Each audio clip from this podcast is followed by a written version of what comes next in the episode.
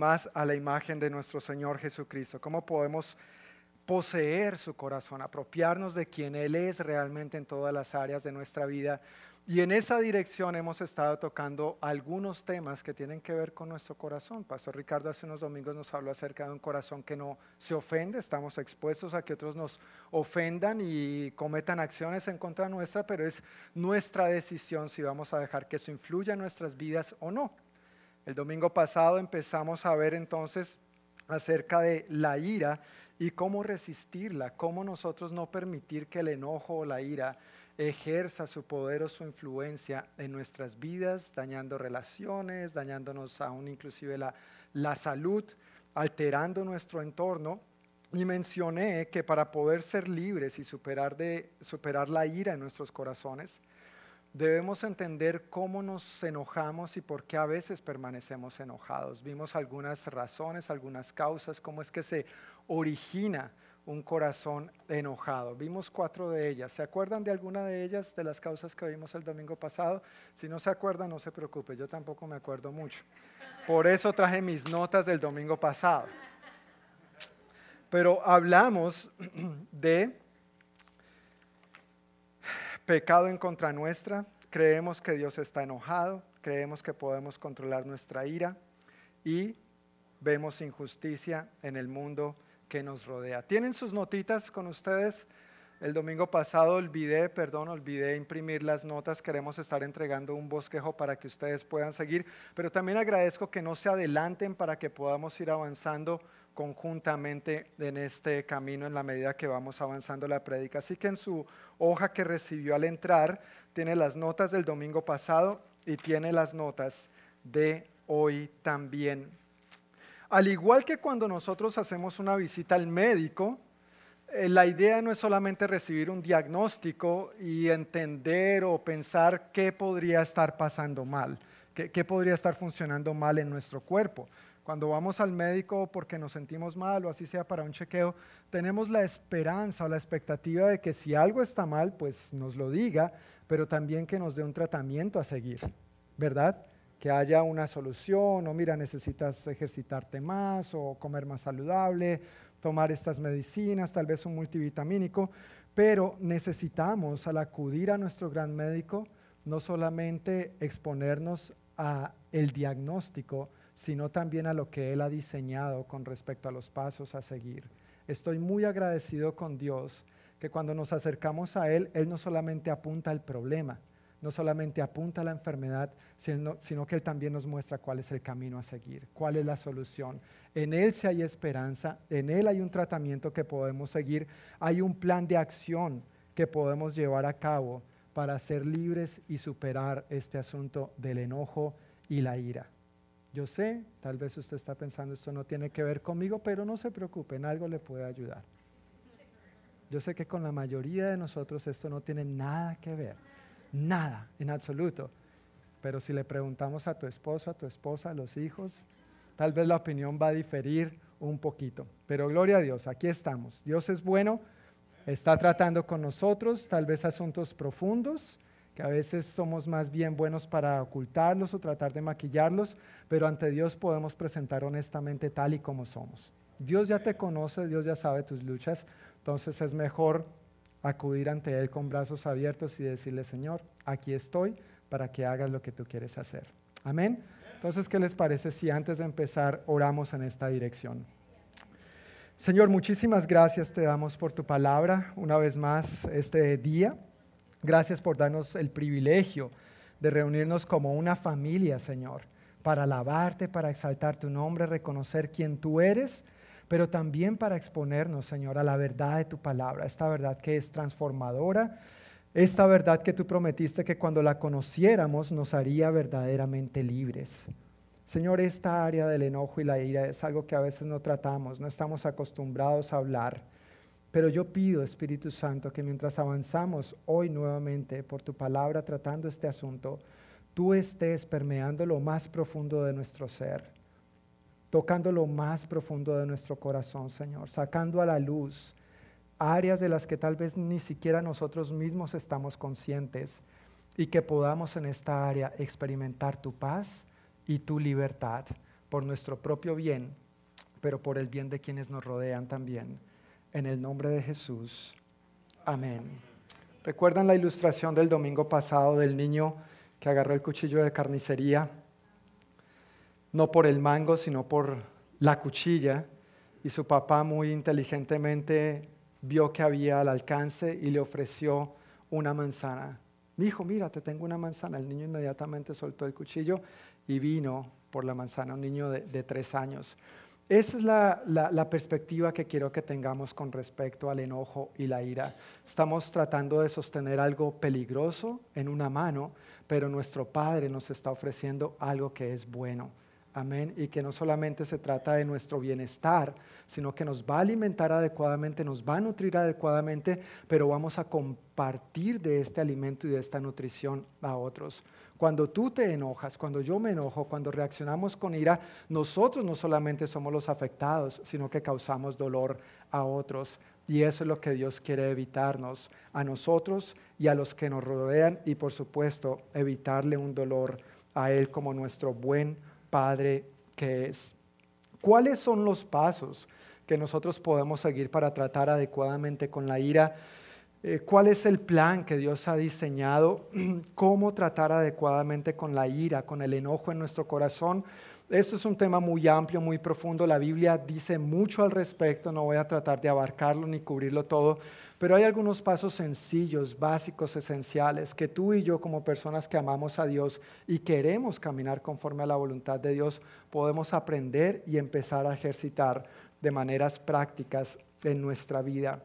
El primer paso es desarrollando un entendimiento bíblico sobre la ira, desarrollando un entendimiento bíblico sobre la ira. El domingo pasado ya abarcamos varios puntos, varios aspectos sobre este tema, pero cuando acudimos a la palabra de Dios para aprender sobre este tema, y, debemos acudir a la palabra de Dios también sobre cualquier otro tema, sobre todas las áreas de la vida, amén, todo se encuentra en la palabra de Dios. Dios fue quien creó este cuento, hizo esta maravillosa creación, Dios es quien te dio la vida, todo lo que concierne a ti y a mí está en la palabra de Dios. Respecto a este tema y a muchos otros temas, hay confusión debido a las diversas fuentes que hay hoy en día y a veces no se es claro. Pero cuando acudimos a Dios y a su palabra, podemos tener un entendimiento correcto y adecuado sobre los diversos temas y áreas de la vida. Y uno de esos temas, indudablemente, que toca la Biblia es la ira, es el enojo. Cuando acudimos a su palabra, entonces le permitimos a Dios ir transformando nuestra manera de pensar. Ya lo que pensábamos o lo que creíamos antes, ya empezamos a verlo diferente. Ah, no es así. Si, uno eh, en la escuela cuando era niño, un amiguito venía y le, le golpeaba a uno, pues los papás a veces trataban de decirle a uno, defiéndete, ¿no? Y Jesús dice, si te dan en una mejilla, pon la otra.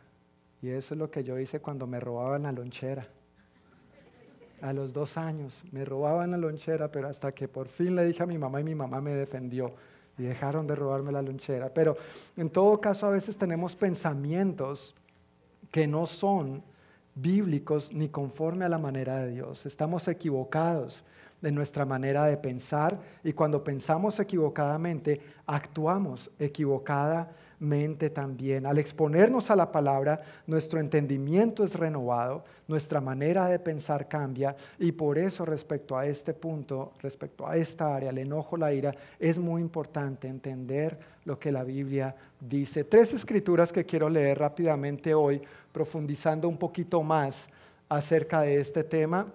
Una de ellas es Mateo 5, 21 al 22, que dice lo siguiente. Han oído que a nuestros antepasados se les dijo, no asesines. Si cometes asesinato, quedarás sujeto a juicio. Pero yo digo, aun si te enojas con alguien, quedarás sujeto a juicio. Si matas a alguien, ¿qué pasa? Quedas sujeto a juicio. Pero si te enojas con alguien, también estás sujeto a juicio. Si llamas a alguien idiota, corres peligro de que te lleven ante el tribunal. Y si maldices a alguien, corres peligro de caer en los fuegos del infierno. Gálatas 5, 19 al 21. Dice, cuando ustedes siguen los deseos de la naturaleza pecaminosa, los resultados son más que claros. Inmoralidad sexual, impureza, pasiones sensuales, idolatría, hechicería, hostilidad, peleas, celos, arrebatos de furia, ambición egoísta, discordias, divisiones, envidia, borracheras, fiestas desenfrenadas y otros pecados parecidos. Dentro de esa lista de pecados, ¿cuál está uno? Arrebatos de furia. Otras versiones dicen ira o enojo. Permítanme repetirles lo que les dije antes. Cualquiera que lleve esta clase de vida no heredará el reino de Dios. Y Colosenses, el mismo apóstol Pablo en su carta a los Colosenses, capítulo 3, versículo 8, dice lo siguiente. Colosenses 3, 5 al 8.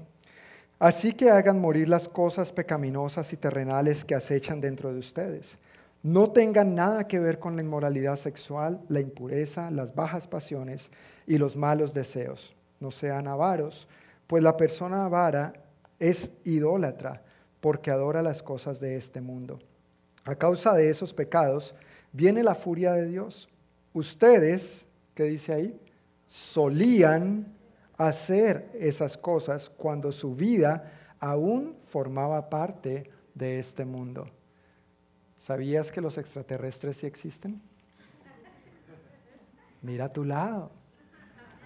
Dice la Biblia que los que estamos en Cristo pertenecemos al reino de los cielos, ya no pertenecemos a este mundo. Obviamente es una broma, ¿no? Lo de los extraterrestres, solo para aclarar. No, el pastor dijo que somos extraterrestres, no. Es solamente un ejemplo, solamente un ejemplo. Pero ese era nuestro estilo de vida. Tal vez no todo, algunas de esas cosas, antes de formar parte del reino de los cielos, cuando formábamos parte de este mundo. Versículo 8. Pero ahora es el momento de eliminar el enojo, la furia, el comportamiento malicioso, la calumnia y el lenguaje sucio. Es serio lo que Dios dice en su palabra respecto a la ira y al enojo. Al leer todas esas listas, habla de pecados que a veces consideramos muy graves, muy serios, la inmoralidad sexual, el homicidio, el asesinato, este tipo de cosas, la calumnia, cosas que afectan directamente a otros. Pero a esta misma altura pone el enojo y la ira es algo a lo que debemos prestar atención, es algo a lo que Dios nos llama la atención. A tal punto es tan delicado que el Señor lo equipara, como vimos en Mateo, las consecuencias de cometer asesinato son iguales a las consecuencias de enojarte contra alguien. El apóstol Pablo lo equipara diciendo que cualquiera que lleve esta clase de vida corre un gran riesgo, dice en Gálatas 5, 19 al 21 ese gran riesgo es que no heredará el reino de Dios. Tú sabes, el enojo, si no prestamos atención, puede desviar nuestro corazón de Dios, puede sacar a Cristo de nuestro centro. El escritor a los hebreos nos advierte de las raíces de amargura que pueden brotar en nuestro corazón y a lo cual debemos prestar atención, no sea que terminemos apartándonos de Dios. Y es triste mencionar esto, pero personas que he visto apartadas de Dios tienen raíces de amargura. Raíces de amargura contra Dios, raíces de amargura contra la iglesia, raíces de amargura contra este mundo, contra las moscas, contra el aire, contra lo que sea, pero raíces de amargura. Porque no prestaron atención a una pequeña semillita que empezó a brotar, empezó a germinar. Y si tú has trabajado la yarda, ¿quiénes aquí han trabajado la yarda? Limpian la yarda en su casa. Tranquilos, levántenla, levántenla. Ok. Para los que no, para los que no, les contamos que cuando limpiamos la yarda es mucho más fácil sacar la mala hierba cuando está chiquita. ¿Estamos de acuerdo o no? Es mucho más sencillo. Ahora, la maleza, la mala hierba puede estar ahí y tú pasas la podadora o lo que sea que uses para cortarla y se va a cortar. Y a primera vista se va a ver bonito. Superficialmente se va a ver bien, está limpio, está podado, está cortado. pero adentro es donde esa raíz va creciendo, creciendo. Y entre más eso crece por dentro, va a llegar el momento donde va a crecer por fuera. Y sacar una de esas raíces, entre más grande es, más difícil. Por eso es importante prestar atención a estas situaciones pequeñas que te enojan. ¿Qué te enoja? ¿Qué te disgusta? ¿Qué te hace sentir fuera de tu zona de comodidad? Yo puedo pensar personalmente en muchos ejemplos, pero ¿qué es lo que te disgusta? Préstale atención a eso, porque es algo serio, es algo delicado. Respecto a la ira, a veces podemos pensar, eh, eso no es nada, somos tolerantes, como decía el domingo pasado, tratamos de minimizarlo, todo el mundo se enoja o bajo ciertas circunstancias, claro, ¿cómo no voy a enojarme? Y los demás sí, cualquiera se enojaría, ¿no? Y, y nos sentimos animados en este sentido, cuando Dios nos dice todo lo contrario, no, ten cuidado con eso. Ahora, el enojo es un sentimiento inherente al ser humano, no estamos tratando de negar que nos enojamos. ¿Estamos de acuerdo con esto? Es más, permíteme preguntarte, ¿te enojas? Y alguien dijo, hmm, ok, no voy a volver a preguntar. Pero claro, nos enojamos. El punto es cómo lo manejamos. O lo vamos a echar al baúl o le vamos a dar el, volante para que dirija nuestra vida. Ninguna de las dos es adecuada. Debemos manejarlo adecuadamente y una de esas primeras maneras es desarrollando un entendimiento bíblico. El apóstol Pablo a los colosenses les dijo, ya han dejado estas cosas y menciona una lista tremenda ¿no? de pecados que uno dice, ¡Ah! yo no he hecho eso. O tal vez sí, yo no sé, tú sabrás. Pero luego dice, en otra versión dice, pero ahora mis hermanos, también es el momento de dejar la ira.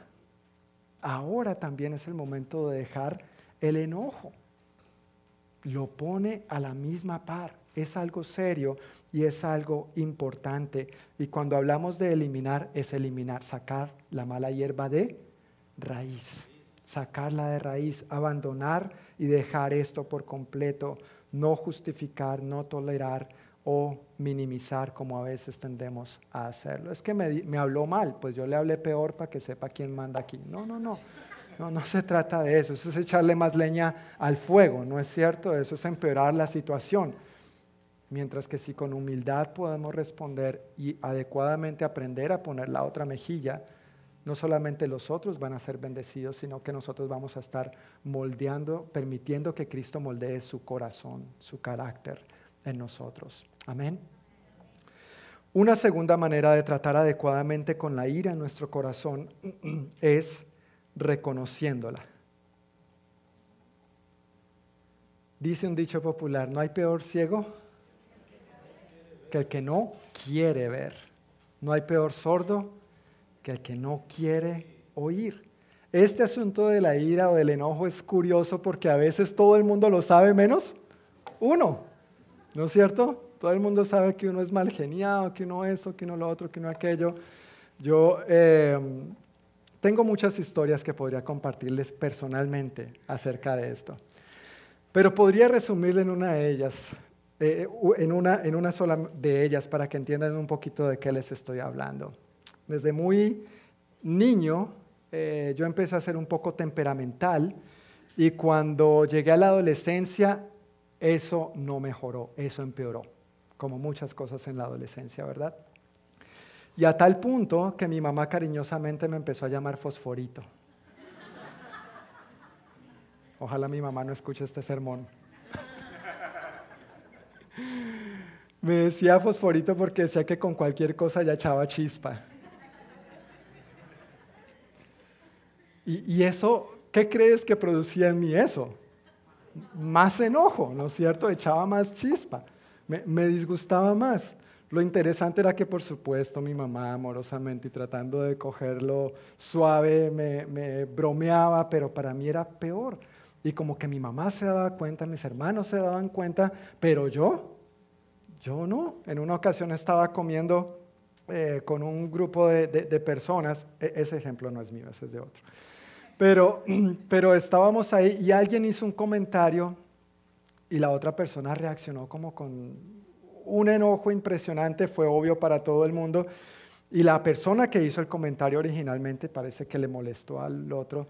Dijo, pero ¿por qué te enojas? No, no era de enojarse, era solamente una opinión. Y ese, ¿enojado? ¿Quién dijo que estaba enojado? Yo no estoy enojado. ¿Quién dijo? Todo el mundo se da cuenta que uno está enojado menos uno mismo. Así que al avanzar por esto tratemos de ponernos frente al espejo, al espejo de la palabra, y por eso una manera adecuada de tratar con la ira en nuestro corazón es reconociéndola. Salmo 32, versículo 3 al 5 es un buen ejemplo de esto. Salmo 32, versículo 3 al 5 dice así, mientras me negué a confesar mi pecado, mi cuerpo se consumió y gemía todo el día. Día y noche tu mano de disciplina pesaba sobre mí. Mi fuerza se evaporó como agua al calor del verano. Finalmente te confesé todos mis pecados y ya no intenté ocultar mi culpa. Me dije, le confesaré mis rebeliones al Señor. Y esta parte es hermosa. ¿Qué dice el salmista? Y tú me perdonaste. ¿Qué hace el Señor cuando le confiesas tus pecados?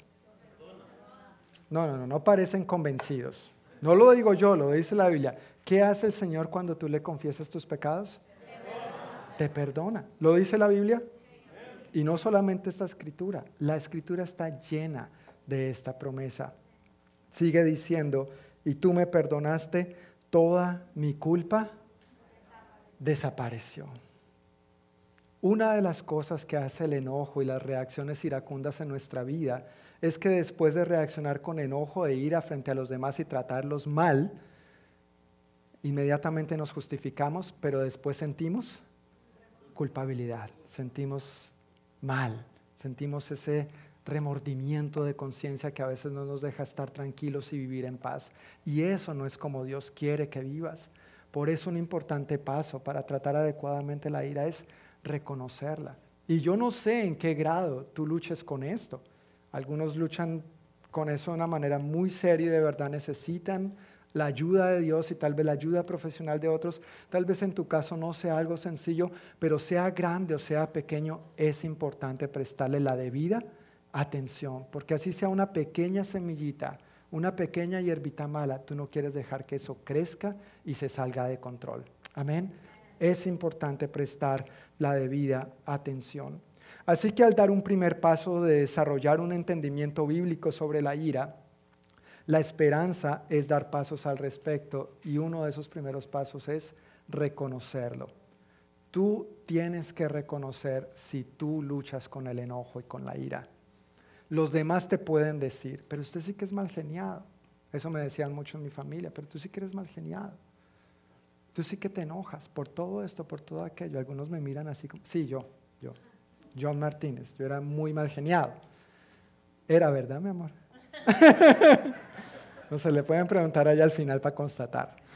Pero eh, necesitamos reconocerlo por nosotros mismos. No importa si es un grado agudo, un grado severo o un grado sencillo, pero nadie va a reconocerlo por ti, porque si tú no lo reconoces no vas a estar dando el primer paso de que necesitas cambiar esta área. Los demás te pueden decir, los demás te pueden insistir, los demás te pueden señalar, juzgar, criticar, llamarte fosforito, pero eso no te va a ayudar a cambiar mientras tú mismo, mientras tú misma no lo reconozcas y no des este primer paso. ¿Por qué es importante reconocer si tú luchas con esto? Porque para el ser humano, o la manera de pensar, de procesar del ser humano, es que yo le presto atención a lo que considero que tiene que ver conmigo. Lo que no tiene que ver conmigo, no le presto atención. Si no está relacionado conmigo, pues ¿para qué invierto tiempo, energías, esfuerzos, recursos en esto? Si yo reconozco que la ira y el enojo es un asunto que me afecta a veces mi estado de ánimo, que afecta mi relación con los demás, que afecta inclusive hasta mi relación con Dios, entonces yo le voy a prestar la debida atención, pero tengo que tomar ese primer paso de reconocerlo. O voy a hacer lo otro, voy a vivir tratando de ocultarlo. Fosforito yo y con la cabeza incendiada. ¿Enojado? ¿Quién? ¿Quién? ¿Quién? todo el mundo lo va a notar menos uno mismo y voy a tratar de echarlo al baúl para esconderlo, para minimizarlo, para pretender que no está ahí, o le voy a dar rienda suelta a eso, haciéndome daño a mí mismo y haciendo daño a los demás. Y ni la una ni la otra es una manera como Dios quiere que vivas. No quiere que lo escondas, pero tampoco quiere que explotes. Quiero que, quiere que lo dejes a sus pies. Ahí es donde va, vas a experimentar su paz y donde va a ser tratado adecuadamente. Hace varios años estuve visitando un centro de rehabilitación. Tranquilos, no fui a un centro de rehabilitación para la ira. Solamente para aclarar, estuve visitando un centro de rehabilitación para compartir la palabra de Dios con las personas que estaban en ese centro de rehabilitación. Personas que tenían adicciones a diferentes cosas, no solamente una o algunas, sino diferentes cosas. Hay adicciones de diferentes maneras. Pero algo que logré aprender durante tal vez ese año y medio que estuve visitando ese lugar fue algo que me impactó mucho y, logré empezar a entender algunas, cómo funcionan algunas cosas en la vida del ser humano. Un grupo de estas personas que estaban en ese centro de rehabilitación reconocían su adicción y otro grupo no reconocían su adicción. Había una diferencia entre los que la reconocían y los que no. Los que no la reconocían estaban allí a veces por la motivación equivocada, porque la sociedad les había insistido, porque tal vez los atraparon cometiendo un delito, porque la familia los presionó, los obligó y dijeron, bueno, voy a hacer esto. Llegaban allá por la motivación equivocada. Los otros dicen que yo tengo adicciones, pero yo estoy aquí solamente para poner feliz a mis padres. Estas personas, tarde o temprano, y más temprano que tarde, desistían del programa de rehabilitación. Se iban, no quiero estar aquí y como todo programa de rehabilitación no es obligado, es voluntario, muy parecido a las cosas con el Señor, no es obligado, es voluntario, amén. Entonces se iban y volvían a lo mismo. Lo triste de volver a lo mismo es que no se vuelve a la condición en que se encontraban, sino que es peor, es peor. Y es interesante que la Biblia nos hace el mismo llamado de atención cuando se refiere al pecado. Y la ira, el enojo, es uno de estos pecados. No volvemos a la condición en que estábamos antes, sino que va siendo peor y peor y peor.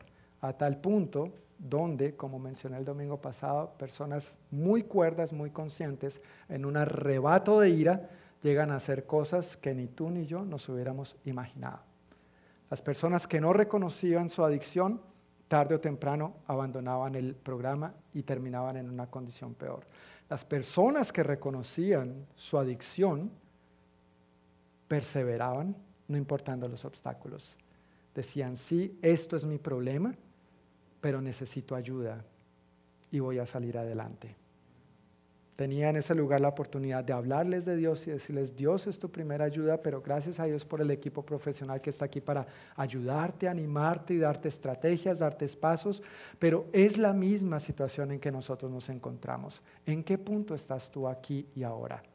¿Negándolo o reconociéndolo? Cada uno va a acarrear sus consecuencias. ¿Con cuáles consecuencias quieres vivir tú? ¿Con la bendición o sin la bendición? Eso es tu decisión voluntaria, no obligada.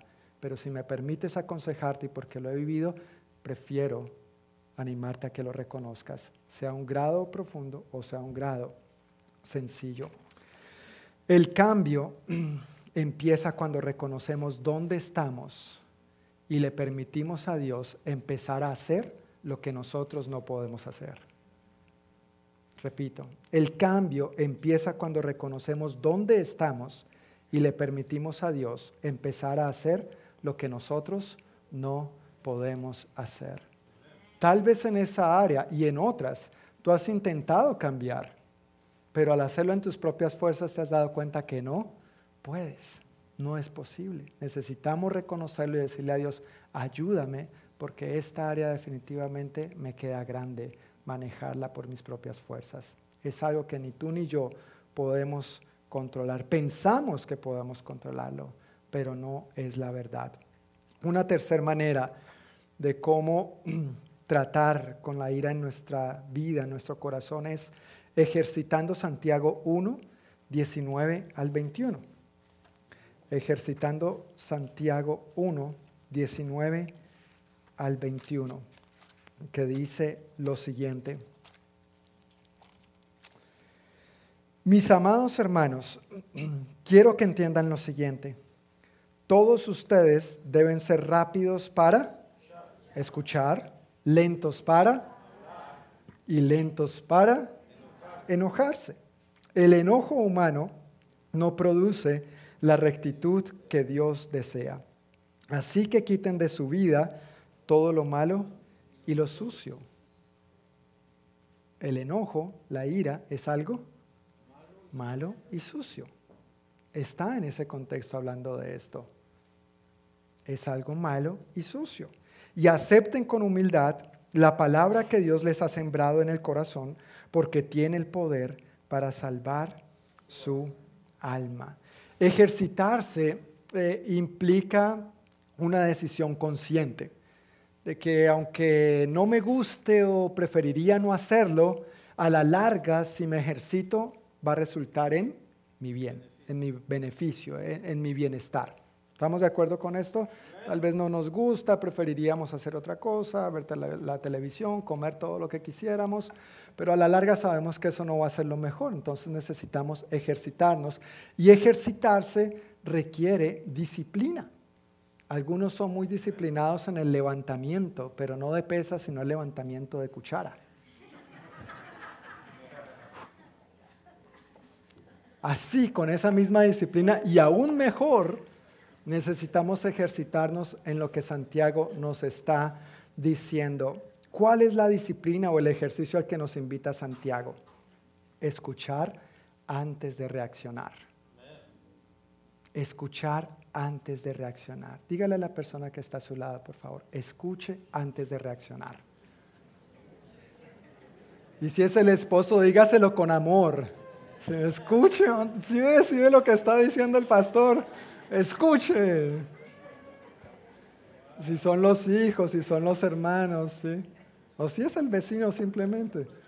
Este es el consejo que nos dice Santiago. Escuche antes de reaccionar. Escuchar realmente vale la pena. Es un ejercicio que definitivamente nos ayuda a ser lentos para enojarnos, para explotar. Cuando nos detenemos a escuchar o a observar lo que está pasando a nuestro alrededor, es un buen ejercicio para ayudarnos a no ser tan propensos a enojarnos. Mientras que cuando hacemos lo contrario, es decir, cuando somos lentos para escuchar y rápidos para enojarnos, las cosas no resultan bien. Tranquilos, no tienen que decir amén, yo lo he vivido, no tenemos que llegar allá, pero no resultan bien. Cuando no escuchamos, no damos lugar a que otro se defienda o exprese su punto de vista y nosotros simplemente, como Pastor Ricardo nos explicó hace unas semanas, empezamos a asumir cosas. Yo conozco esa mirada, yo sé lo que está pensando de mí.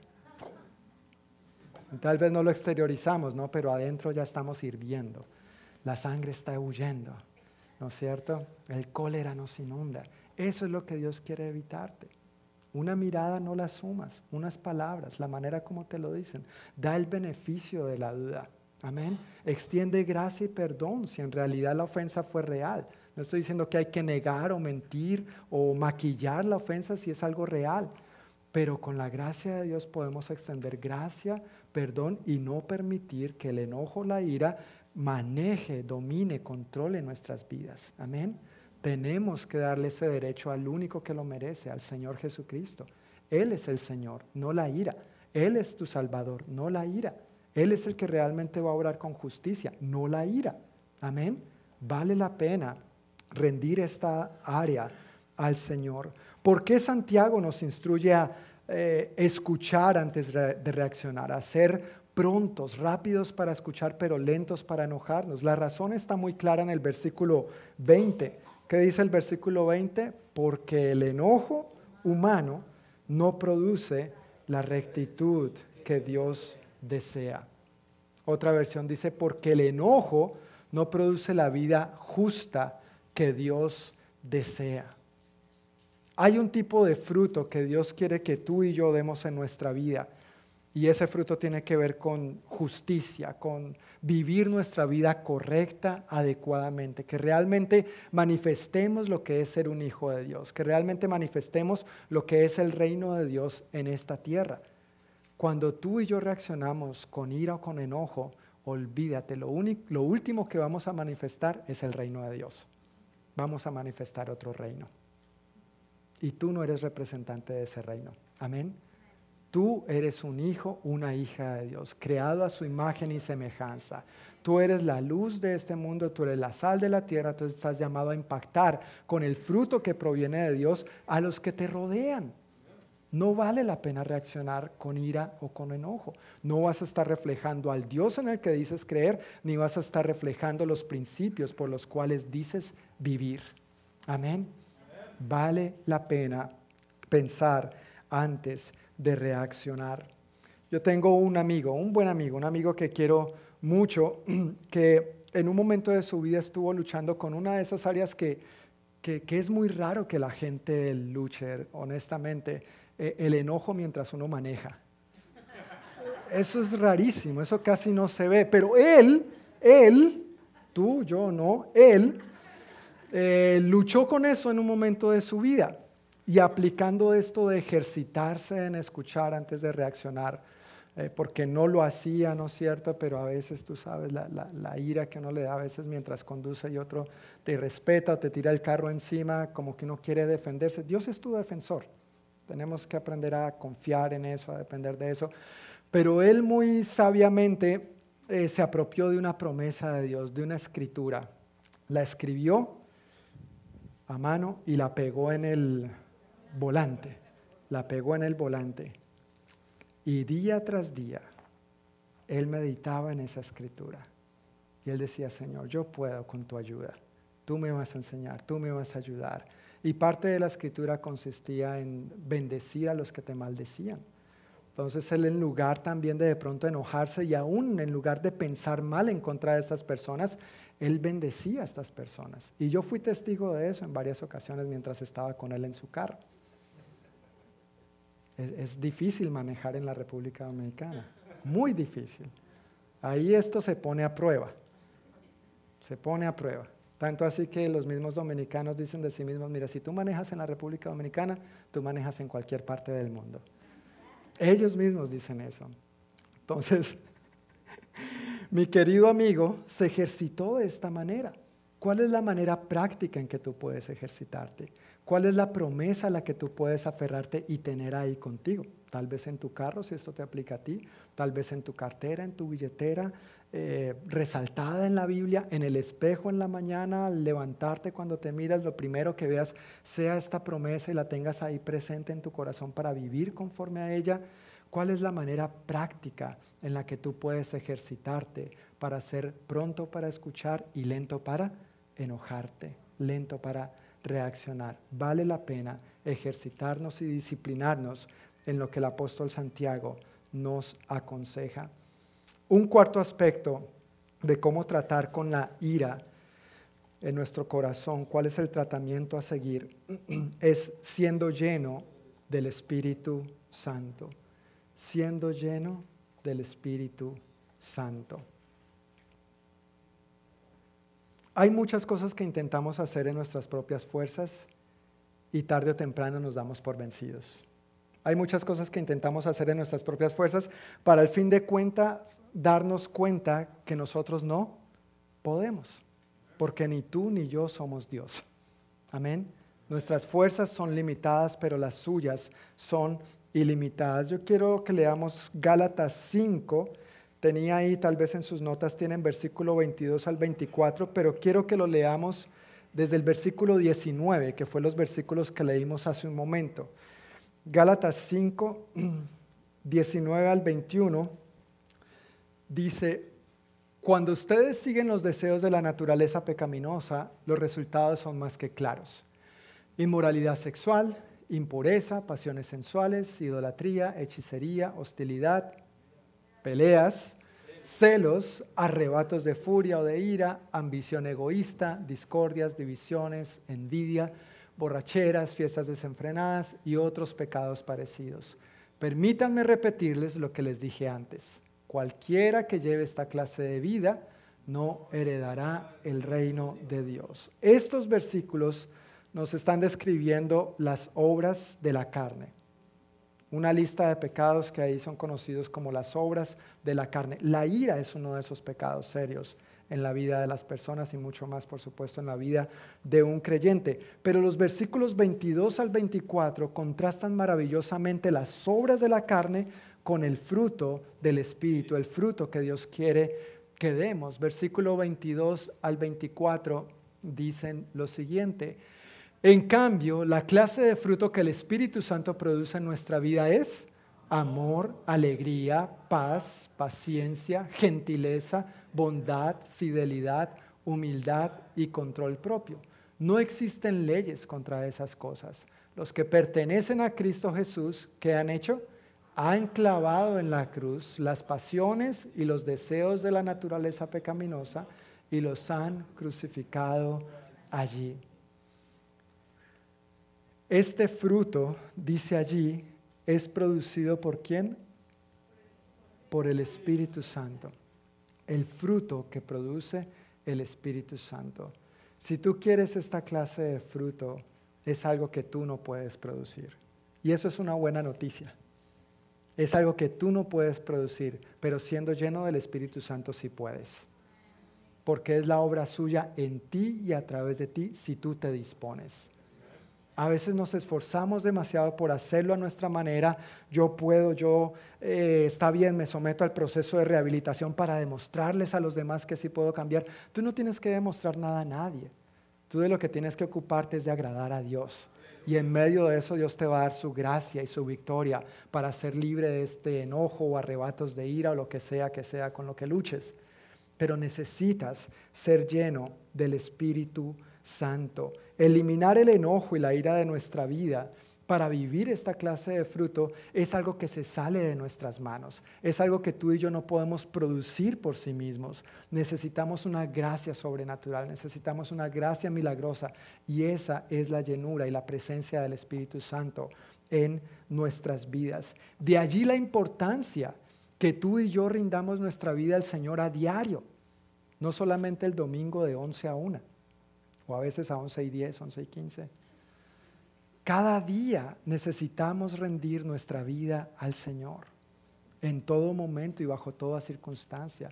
En ese mismo momento que algo te disguste, en ese mismo momento que el enojo se asome a la puerta de tu corazón, ahí es donde tienes que decir, Señor, yo no puedo con esto solo. Lo rindo a tus pies, por favor, ven y ayúdame. Y yo te aseguro, yo te aseguro que vas a ver la obra de Dios en tu vida en ese mismo momento. Y en la medida que hagas de esto un hábito, pues ¿qué va a pasar? El enojo se va a ir desplazando más y más de tu corazón y tu corazón va a estar siendo más y más lleno del Espíritu de Dios y del fruto que proviene de Él. ¿Cuál es ese fruto? Amor. En una sola palabra es amor, que se manifiesta en paz, gozo, fidelidad, control propio.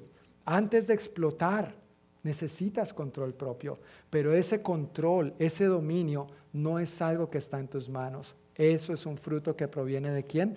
Del Espíritu Santo, del Espíritu de Dios. Por eso necesitamos llenarnos continuamente, a diario de Él, rendirle esas áreas que nos producen ese fuerte sentimiento de disgusto llamado enojo, ira, frustración, para recibir a cambio el fruto del Espíritu Santo, para recibir a cambio el dominio propio, el control que necesitamos antes de enojarnos. Hay una filosofía mundana eh, que se ha infiltrado en muchas áreas y en diferentes ámbitos de la sociedad. Las escuelas, pues ni se diga, pero el gobierno, las familias, la sociedad en general, y lamentablemente se ha infiltrado también en la iglesia y en la vida de los creyentes. Esa filosofía mundana es el humanismo.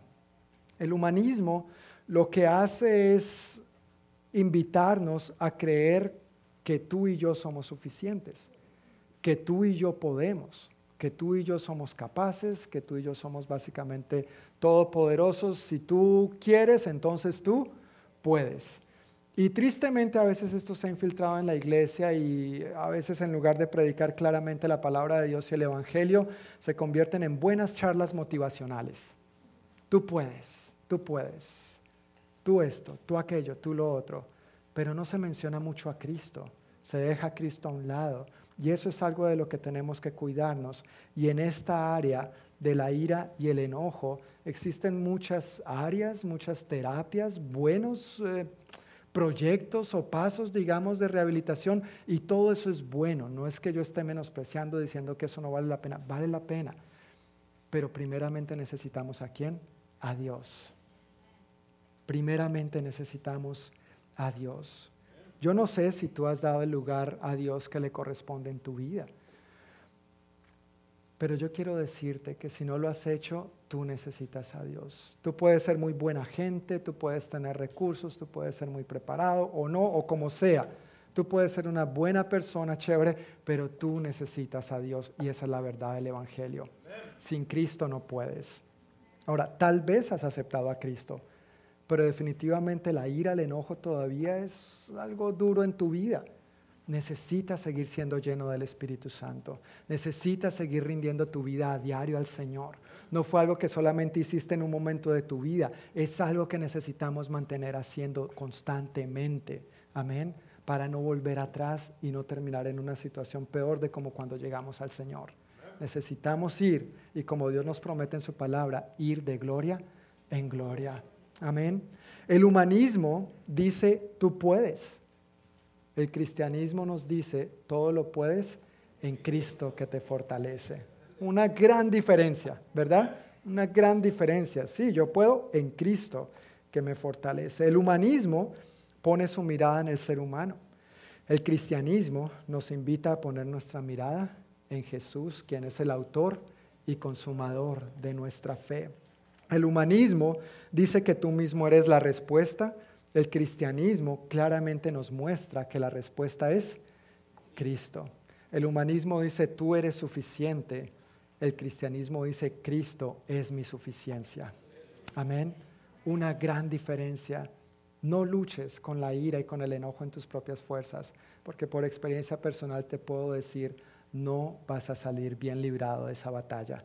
Pero si le permites a Cristo librar esa batalla por ti, tuya es la victoria. Él ya lo hizo. Él murió en la cruz por ti, Él fue crucificado por ti, Él fue sepultado por ti, pero Él resucitó por ti y con su resurrección selló su victoria para que no vivas esclavo de la ira ni del enojo. Amén. Yo quiero invitar al equipo de alabanza, por favor, si pueden pasar por acá mientras nos alistamos para concluir y responder al Señor.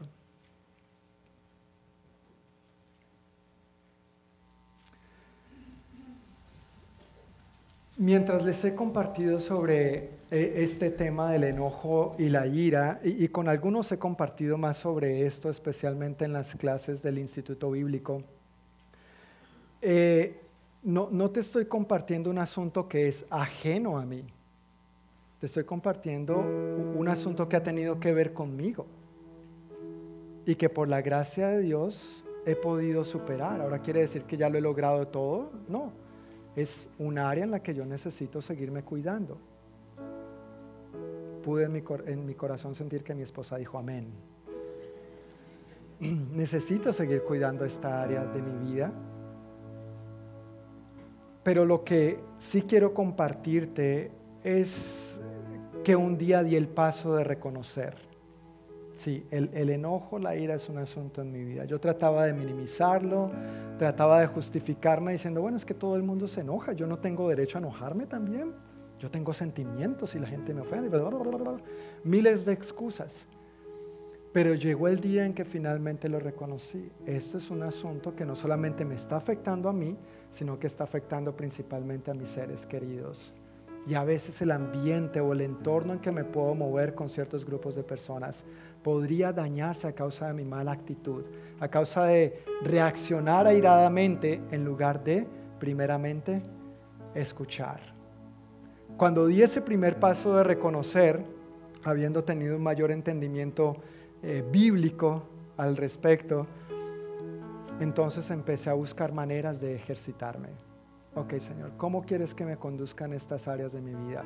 Empecé a tratar de identificar qué era lo que me enojaba, qué era lo que me disgustaba y honestamente a veces no sabía.